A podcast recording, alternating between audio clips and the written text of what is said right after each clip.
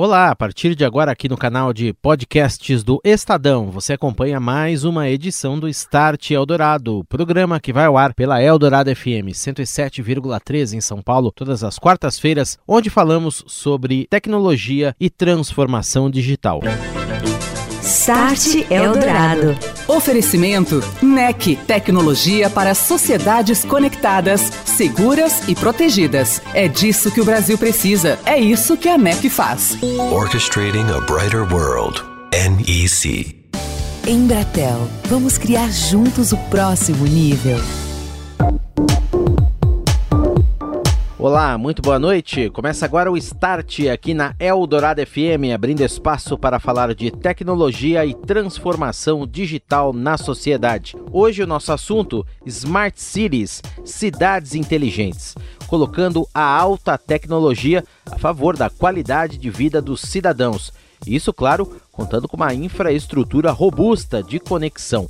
Nós vamos saber mais sobre as principais iniciativas deste campo em primeiro lugar, na segurança pública, tema que apareceu com destaque, inclusive, nas campanhas eleitorais, nas eleições 2020 que acabaram de acontecer. E depois, no segundo bloco, saber mais sobre aplicações na área do gerenciamento dos equipamentos urbanos, do trânsito e também da saúde. Start Eldorado. No Start Eldorado desta noite, para falar de segurança pública no âmbito das cidades inteligentes, eu recebo José Vicente da Silva Filho, coronel reformado da Polícia Militar de São Paulo, ex-secretário nacional de Segurança Pública, consultor de segurança. Boa noite, Coronel, tudo bem? Boa noite, Daniel. É um prazer estar de volta a conversar com você sobre esse assunto que é de interesse de todos, né? Obrigado, e sem dúvida nenhuma, é interesse de todos do cidadão, né? Do dia a dia das pessoas. Que, que dá para fazer no âmbito de uma cidade inteligente, por exemplo, Coronel, com inteligência nas câmeras de vigilância? Um aspecto muito importante, Daniel, é que a, a segurança pública ela tem que ficar cada vez mais municipalizada. Ou seja, embora as estruturas principais, sejam as polícias civil e militar, sejam órgãos estaduais, o fato é que as peculiaridades de cada cidade, os cidadãos são muito ciosos da, dos limites da sua cidade, dos hábitos, da cultura, dos valores, da história de suas cidades.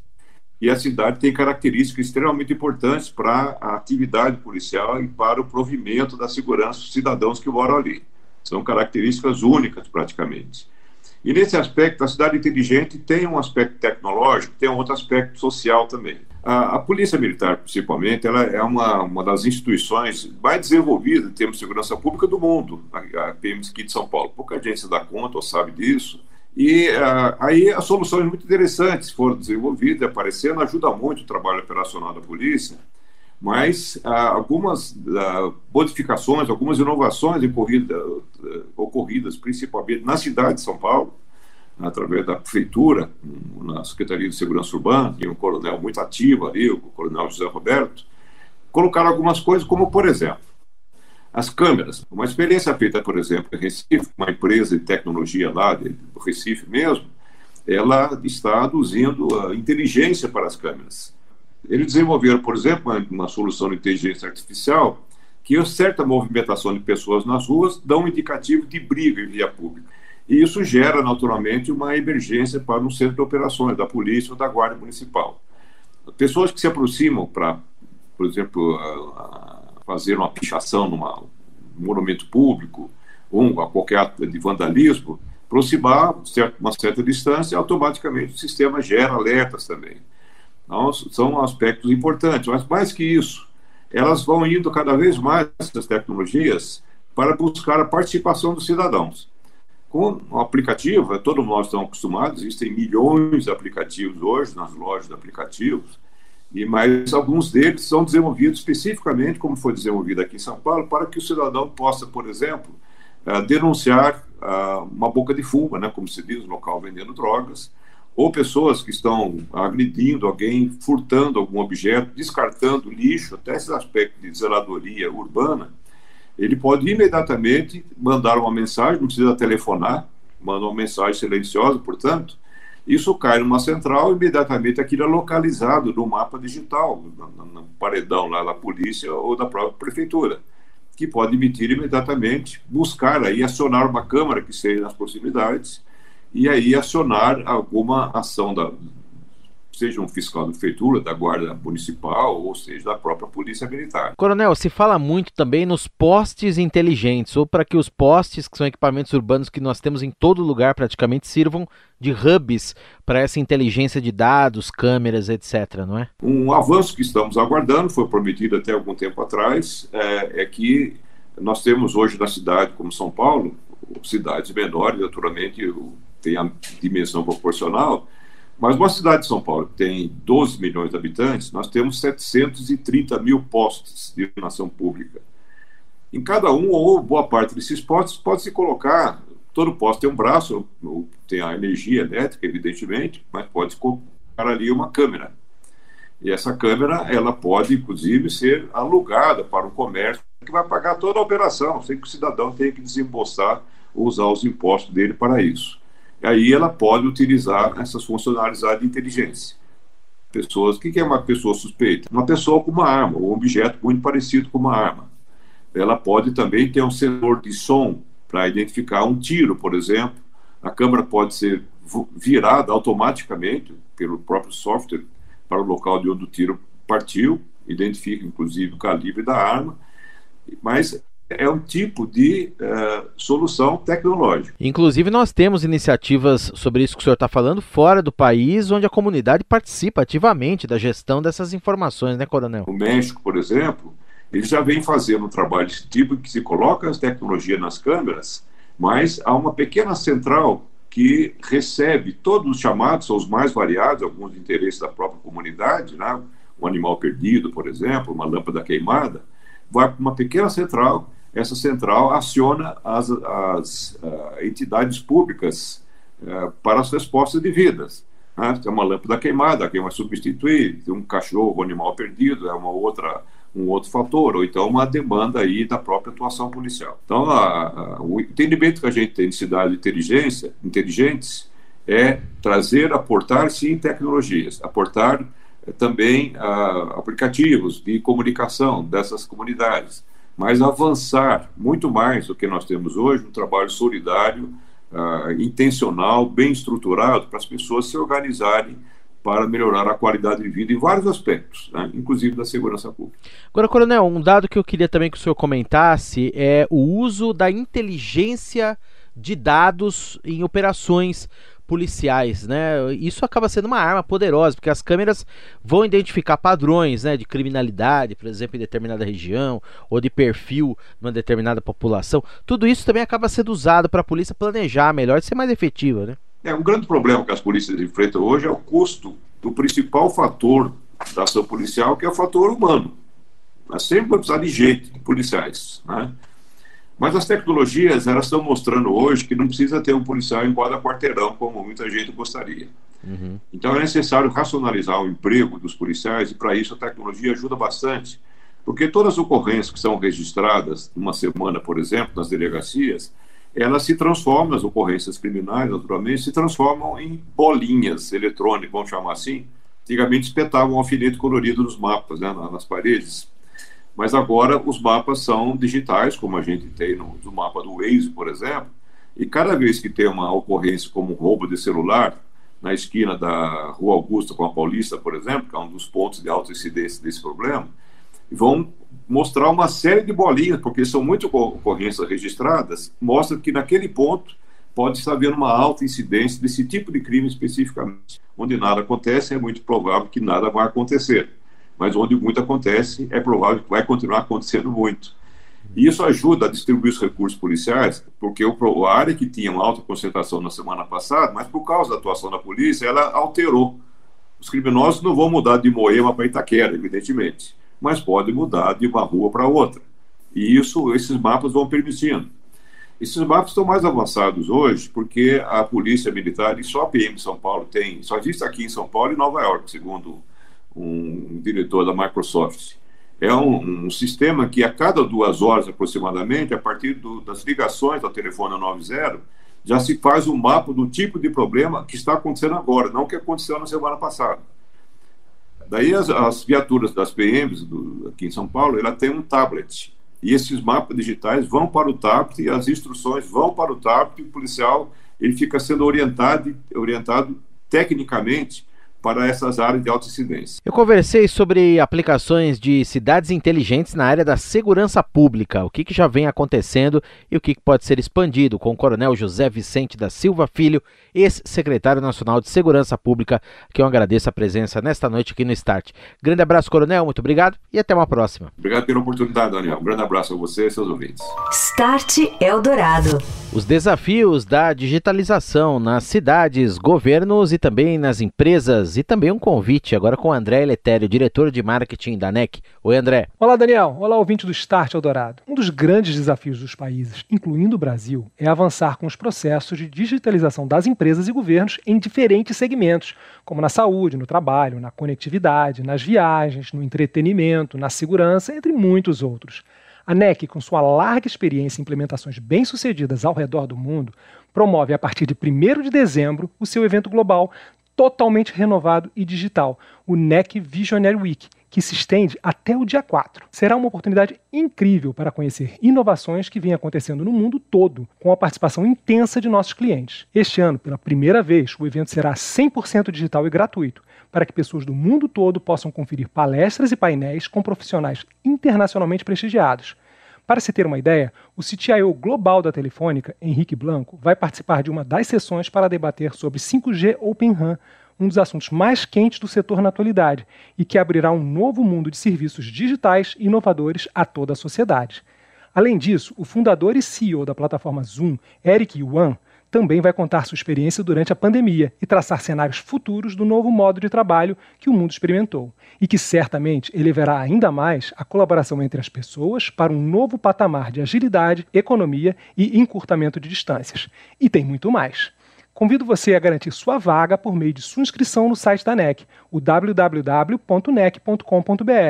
Lá você também pode conferir toda a programação, com os detalhes sobre os temas das sessões, os painelistas, bem como as datas e horários. Um abraço, Daniel. Um abraço, ouvintes. Aplicações de internet das coisas baseadas em redes de alta velocidade, melhorando a vida dos cidadãos nas smart cities, as cidades inteligentes. Eu converso agora sobre esse assunto aqui no Start com o José Palazzi, ele que é o líder da América Latina da Qualcomm na área de IoT. Tudo bem, Palazzi? Boa noite, bem-vindo. Boa noite, Daniel. Muito obrigado pela oportunidade. Obrigado pela presença. Palazzi, em primeiro lugar, queria que você começasse refletindo conosco aqui nós acabamos de ter as eleições municipais, muitos novos prefeitos assumindo, outros reassumindo seus municípios. A tecnologia nas cidades do futuro tem um papel central para democratizar a qualidade de vida, inclusive. Quais que são os principais desafios na sua visão nesse momento? É, Daniel, a tecnologia 5G vai ter um impacto muito maior do que qualquer outra forma de conectividade no passado. É, 5G vai praticamente se transformar num acelerador da economia digital. Veja, 5G foi desenvolvido para utilizar todas as redes de espectro disponíveis, desde as frequências mais baixas, que já estão até utilizadas, até novas frequências que vão até essas ondas milimétricas e com diferentes tipos de configuração de redes e gerando novos casos de uso que vão afetar diretamente as cidades. Veja, hoje nós falamos que os veículos, estão, os veículos públicos estão conectados, uma vez que é possível nas cidades que já estão se mostrando inteligentes, que com um aplicativo no smartphone se saiba quando o ônibus vai passar na rua. Imagina que vai ser possível acompanhar em tempo real esse ônibus, inclusive um sistema configurar ele para tomar decisões de não parar naquele ponto de ônibus se não tiver ninguém naquele ponto de ônibus. Entende? Ou seja, que ele vai poder, inclusive, talvez fazer um caminho mais curto, sabendo que não tem ninguém naquele ponto de ônibus. E o fato, no, em resumo, é que o sucesso da revolução digital tanto na melhoria da nossa capacidade industrial e produtiva, como na melhoria da qualidade de vida da população, depende do uso dessas novas tecnologias. E isso vai afetar todas as classes sociais, independente. Eh, independente de tamanho de, do município, porque o sucesso de uma tecnologia está diretamente atrelado ao volume, à massificação dela. Eu penso que países, antes até de falar das cidades ou dos estados, os países naturalmente vão facilitar para que hajam as infraestruturas. E nesse contexto, eu faço questão de citar que, como é esperado, agora no ano de 2021, nós vamos ver uh, uh, os editais das frequências que a Anatel vai colocar disponíveis já para a rede 5G. Então, em resumo, é, é, eu, eu, considero, Daniel, algo muito parecido como ter acesso à eletricidade e saneamento básico. É, é uma infraestrutura crítica, porque a economia vai ser cada vez mais digitalizada. E se não for provido acesso à tecnologia, você acaba, de uma certa forma, criando exclusão econômica. Portanto, é de suma importância a capacitação da área pública para haver capacidade dos governos de aceitar a tecnologia e disponibilizá-la. E nesse contexto, eu creio que o, o, as eleições que nós estamos tendo agora vão ser de fundamental importância que os candidatos eleitos tenham consciência dessa importância e ajudem a viabilizar o acesso à tecnologia para que a revolução digital aconteça da forma certa. Como é que você percebe nesse momento, Palazzi, a atenção das autoridades, prefeitos, autoridades municipais brasileiras em relação à questão das cidades inteligentes? Nós já temos hoje pilotos de aplicações de cidades inteligentes que envolvem, obviamente, as entidades de tecnologia no âmbito governamental para fazer uso dessa rede nessas localidades que eu citei. Que tipo de aplicações, por exemplo, vão ser utilizadas essas redes? Eu vou te citar um exemplo, tá? Já que a rede 5G ela é tão mais rápida, Daniel, é viável que um sensor de chuva, um perdão, um sensor de enchente que é colocado no chão, ao lado de um bueiro ou dentro de um bueiro, possa ser energizado por pilhas. Isso mesmo, pilhas. Pilhas como essa que a gente usa em, em brinquedos, com autonomia de muitos meses de uso contínuo. Porque é uma aplicação que você não pode levar energia elétrica em primeiro plano, não dá para levar um fio de um poste até o, o, um bueiro, uh, por diversos motivos técnicos, mas também porque a taxa de manutenção que isso requer é mínima. E por que isso? Porque o 5G comunica tão rápido, Daniel, que é possível de tempos em tempos fazer esse sensor é, acordar de um estado de hibernação, onde ele consome muito pouca energia, é, tomar uma, uma amostra do que está acontecendo no mundo afora, como, por exemplo, saber se tem água, se está inundado ou não, transmitir essa informação e voltar a dormir. Já se resolvem problemas das cidades inteligentes usando essa tecnologia, e aí vem o ponto mais importante: como determinadas municipalidades já estão fazendo uso disso, já estão mostrando seu interesse em usar essa tecnologia. Eu diria, Daniel, que a tendência agora é de nós vermos isso crescer em proporção geométrica, porque na medida onde as, em que as novas municipalidades, que os novos governos estaduais, os novos governos, o nosso governo federal encontrem o benefício que a tecnologia traz, eu não tenho a menor sombra de dúvida, dado inclusive os benefícios das redes estarem ficando, virem a ficar disponíveis em curto espaço de tempo, eu não tenho dúvida que nós vamos ver em breve um, uma ampla gama de aplicabilidade dessa tecnologia para fazer com que as cidades fiquem ainda mais inteligentes. Uma das maiores preocupações que apareceram agora nas campanhas eleitorais aí foi a questão da segurança pública. A tecnologia oferece muito nesta área, não é, Palácio? As câmeras inteligentes ou as câmeras que têm a chamada visão computacional que permitem com que elas identifiquem objetos, que identifiquem pessoas. Por favor, eu peço que, inclusive, é, não vejamos somente como efeito de localização de pessoas, mas imagine que, por exemplo, uma câmera que for, porventura, instalada num poste de luz, que está naturalmente contando pessoas numa faixa, em prol de, por exemplo, tomar decisões como pessoas aproximadas a menos de 20 centímetros uma da outra, pode ser um indício de uma briga na saída de um estádio de futebol, por exemplo. Que essas mesmas câmeras possam ser utilizadas, por exemplo, Daniel, graças a essa inteligência na visão computacional, para contar quantos veículos estão parados no farol de trânsito, para tomar uma decisão como uh, o tempo desse farol não está correto, é muito veículo parado num tempo muito grande. Ou ainda, essas câmeras aprendem o comportamento das lâmpadas de, da iluminação pública que ligam, que geralmente ligam no final da tarde e apagam no início da manhã, mas essa câmera pode aprender o padrão de uma lâmpada acesa e uma lâmpada apagada e, e, de, e obviamente observar que uma das lâmpadas não acendeu um determinado dia para chamar um técnico para ir trocá-la. E ao lado da segurança, o trânsito, né? Circulação, isso vai ganhar muito também, não é, Palazzi? Eu queria mencionar para você o contexto do rastreamento das coisas. Você deve ter percebido, Daniel, como aumentaram as vendas é, por meio eletrônico. Para oferecer melhor qualidade de, de acompanhamento de onde está esse material, essa carga, hoje em dia nós temos visto cada vez mais o uso de rastreadores, de elementos que estão na carga, não somente para identificar que a carga foi extraviada, mas para fornecer para o usuário, para o comprador, a opção dele saber onde a carga está. Então, acho que você já deve ter experimentado no seu dia a dia situações de comprar algo e saber que você pode acompanhar onde aquele material hipoteticamente esteja. Então, eu cito esse exemplo porque o segmento de logística, de transporte de carga, está fazendo excelente uso do que nós temos em know-how, em tecnologia, para fazer dispositivos muito pequenos, que consomem muito pouca energia e fazem uso dessas novas formas de comunicação. Em primeira instância, nós fizemos isso com a rede 4G. Fizemos excelentes projetos já aqui no Brasil, que vão desde, por exemplo, eh, uma carga de remédios que não pode subir de uma temperatura ou abaixar de uma temperatura e que tem que então ser a operação tem que estar garantida para que quando ele chegue no destino, chegue com qualidade. Assim como comida, eu gosto de citar o exemplo de carnes. Imagina, Daniel, a entrega de carne em determinado mercado, onde é importante que, para a qualidade do produto ser mantida, é que essa carne não tenha subido temperatura acima de determinado padrão. E se, obviamente, ela subiu no caminho, que essa carga nem sequer chegue ao destino, que ela volte. Então, eu, eu, cito esse exemplo como exemplos, esse exemplo como uma evidência de que nós já temos hoje usos super interessantes da tecnologia,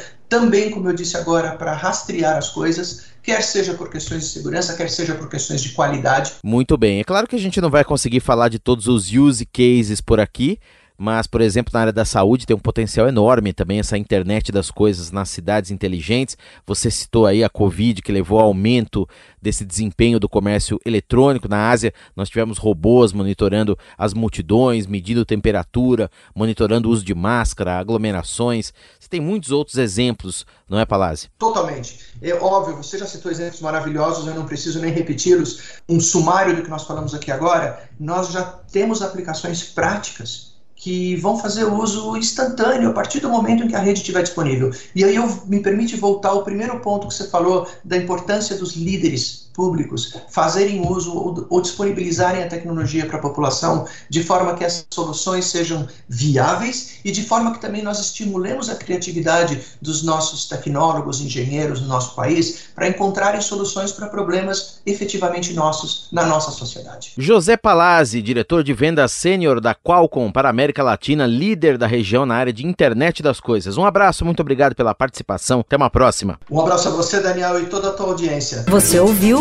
Start Eldorado. Oferecimento NEC, tecnologia para sociedades conectadas, seguras e protegidas. É disso que o Brasil precisa. É isso que a NEC faz. Orchestrating a brighter world. NEC. Estamos nos transformando. Somos arquitetos do nosso próprio futuro. Mais do que prever o amanhã, a gente faz esse amanhã. Mais do que cortar custos, cocriamos soluções. Mais do que reduzir prazos, reinventamos processos. Juntos, estamos inventando um novo jeito de trabalhar, um novo jeito de colaborar, um novo jeito de nos conectarmos. Vamos criar juntos o próximo nível. Embratel, sua empresa no próximo nível.